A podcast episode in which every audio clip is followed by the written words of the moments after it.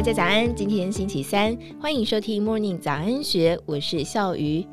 阿汤哥所主演的好莱坞大片《捍卫战士独行侠》在台湾及美国都开出极高的票房。在军事圈或空军过来人的眼中，这部片内容有不少地方与台湾的空军在一九六零到一九七零年代曾经存在的高度机密单位独立第三十五中队，又称为黑猫中队的经历极为雷同。今天带您一起来听这四点不可思议的巧合。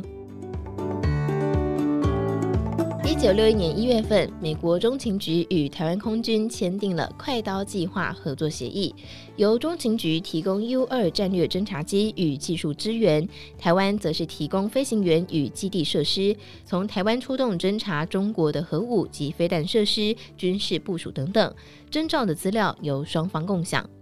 我国空军为此成立了第三十五中队，又称为黑猫中队，负责驾驶 U 二侦察机出任务。黑猫中队及快刀计划，当年在台湾及美国都是最高机密，直到两千年前后才慢慢的揭开了神秘面纱。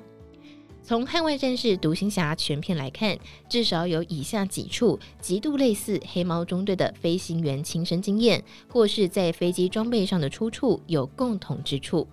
一、阿汤哥驾驶的史马赫飞机来自黑猫中队 U 二同一家制造商。汤姆·克鲁斯在片头驾驶速度可以达到十马赫的极音速实验机 Dark Star，是由美国国防工业巨头洛克希德·马丁公司旗下的臭鼬工厂提供概念及技术上的协助。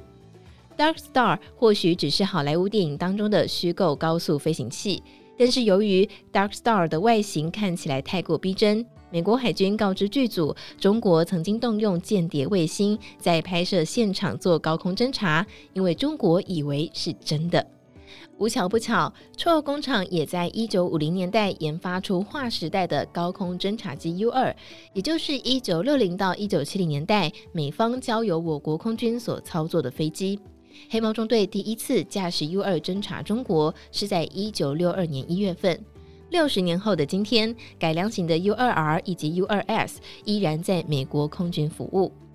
二，阿汤哥穿太空装吸氧气，完全与黑猫中队一样。之所以在出发之前要吸纯氧以及穿高空压力衣，是因为飞行高度达到五到七万尺，甚至会更高，已经到了大气层边缘，外在环境跟太空相差无几。黑猫中队最后一位飞行员蔡胜雄少校，在多年之前接受军方刊物专访时，他回忆，U 二飞行员所穿的高空压力衣是完全比照太空人规格，非常细微的角度都要经过丈量，为每一位队员量身打造。接着在起飞之前必须吸纯氧，因为飞行员在超过五万尺以上的高空，关节会产生氮气。氮气如果不排掉，就会产生像洗洁精一样的泡沫，引发疼痛甚至昏迷。如果吸足氧气，就能够帮助排掉氮气。三，阿汤哥坠机乡下，居民误认是外星人，与 IDF 之父的遭遇如出一辙。在本片开头不久，汤姆·克鲁斯所驾驶 Dark Star 实验机突破十马赫之后，在继续加速时出现状况，飞机最后坠毁。他则出现在一处不知名乡间的餐厅，引来众人奇怪的眼光。阿汤哥开口问餐厅的顾客：“我现在是在哪里？”柜台旁一直盯着阿汤哥的一位小男生，一脸正经地说：“地球。”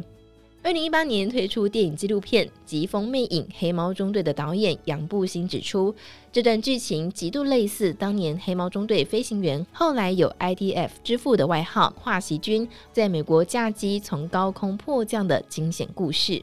时间回到一九五九年八月三号，当时在美国德州受训的华西军，当晚进行横跨四个州的夜航训练。没有想到，在犹他州上空返航途中，引擎熄火。他降低高度，尝试三次发动引擎都没有用。飞机飞在云雾当中，华西军原来以为完蛋了。没有想到，忽然在云层破洞看到灯光，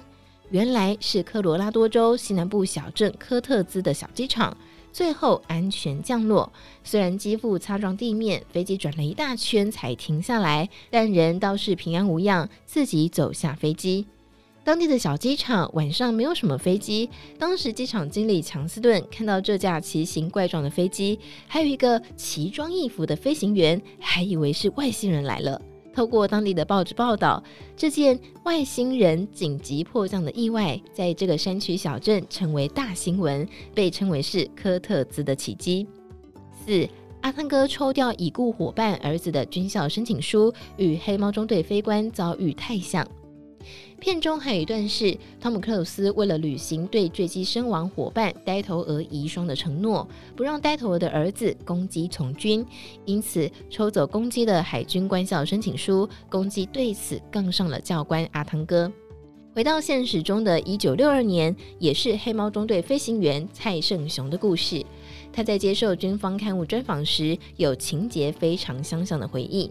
他回忆，一九六二年瞒着家人偷偷报考空军飞行学校，并且获得录取。其实这是他第三次投考空军，前两次考试之后，通知单都石沉大海。当时不理解，怎么录取与否，空军竟然都没有任何的通知。后来才发现，原来录取通知单是被母亲拦截抄走，因为他的大哥蔡正雄驾驶 F 八六执行飞行训练时殉职，母亲才极力反对他报考飞行学校。最后是不顾母亲的反对，前往屏东东港空军幼校报到，接受飞校的入伍训。后来很长一段时间放假了也不敢回家，生怕一回家母亲就不放他回学校了。在美国社会有一句俗谚。据传是来自于大文豪马克·吐温。这句话是说，事实比虚构更加奇怪。如果把数十年前我国空军黑猫中队飞行员的亲身经历拿来与二零二二年阿汤哥卖座大片的情节两相比较，是哪边更加奇怪，或是更加奇妙呢？